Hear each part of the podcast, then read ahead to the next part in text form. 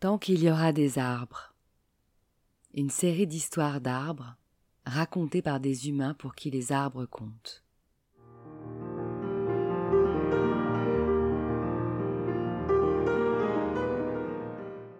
Un patchwork de voyages en enfance ou dans le monde qui justifie qu'au-delà de leurs bienfaits naturels scientifiquement prouvés, les arbres sont nos complices de vie et doivent rester les témoins de nos existences.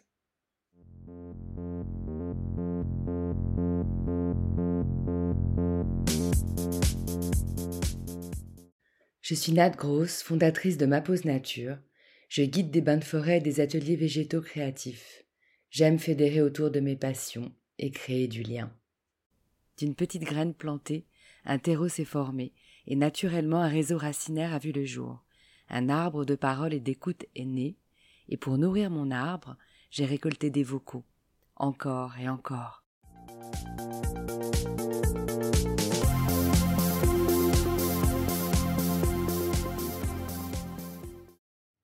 Tant qu'il y aura des arbres, il y aura des arbres. Je suis Thérèse, je suis née à Ivry-sur-Seine. Je vis à Paris et je fais plein de choses. De la musique, du stylisme et de la direction artistique, des actions engagées notamment auprès des jeunes, et je suis également modèle. Thérèse. J'ai découvert Thérèse, une artiste polymorphe archi-créative sur Instagram, lorsque son état de santé était critique et sa vie en jeu. J'ai suivi avec soulagement son processus de guérison grâce à un moral d'acier et beaucoup d'humour et une énergie incroyable qui se dégage de ses clips et partage même au travers des écrans.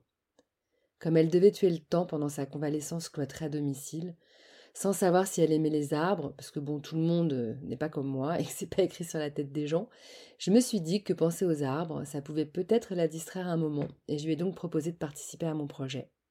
Grâce à la magie des messages directs, elle m'a de suite répondu OK, et je dois dire que j'ai beaucoup souri quand j'ai reçu son vocal, aussi subtil que l'idée que je me faisais de cette nana dans la vraie vie. Ayant moins conscience de mon impact carbone à une certaine époque, j'ai eu la chance de beaucoup voyager.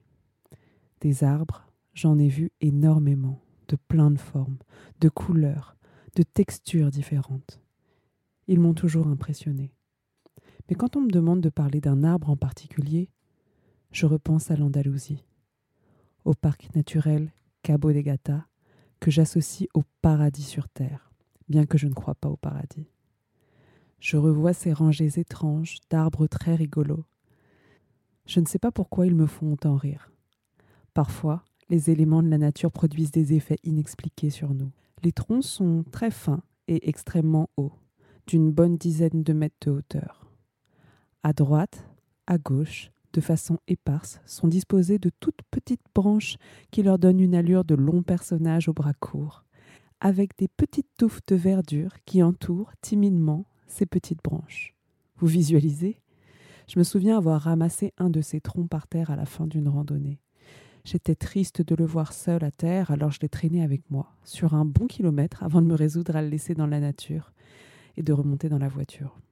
Depuis, je disais à tout le monde que c'était mon arbre préféré sans connaître ni son nom ni son identité. Il s'avère que pour faire ce podcast, j'ai dû effectuer quelques recherches pour ne pas paraître trop stupide. En tapant arbre, cabot des gata dans la barre de recherche, je suis tombée sur une photo. Et je me suis dit, c'est lui. En quelques clics, je me rends compte que ce n'est pas du tout un arbre. Il s'agit en fait d'une hampe géante issue de la floraison de l'agave americana, une succulente plante monocarpique qui ne fleurit donc qu'une seule fois dans sa vie. Sa floraison lui demande tellement d'énergie que la plante n'y survit pas. Cette floraison cependant n'est pas vaine puisqu'elle fabrique du nectar, du pollen et contente les colibris et les chauves-souris. Parfois, on prend les choses pour ce qu'elles ne sont pas. Mais si elles nous font rire, nous émerveillent, nous font du bien. Je vois pas où est le mal.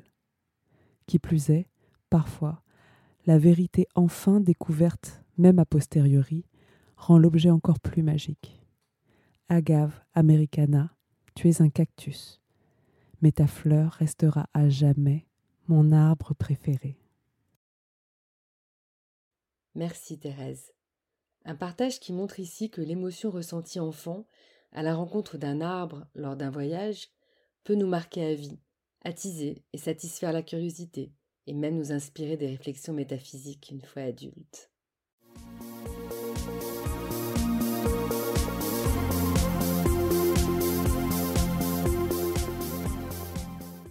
Cet arbre social continuera sa croissance tant qu'il y aura des messages pour l'enrichir et le faire vivre.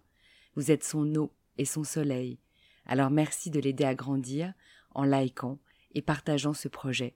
Car tant qu'il y aura des arbres, il y aura le passé, le présent et l'avenir.